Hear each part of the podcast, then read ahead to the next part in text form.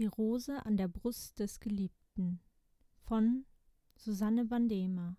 Aus Susanne von Bandema Neue vermischte Gedichte.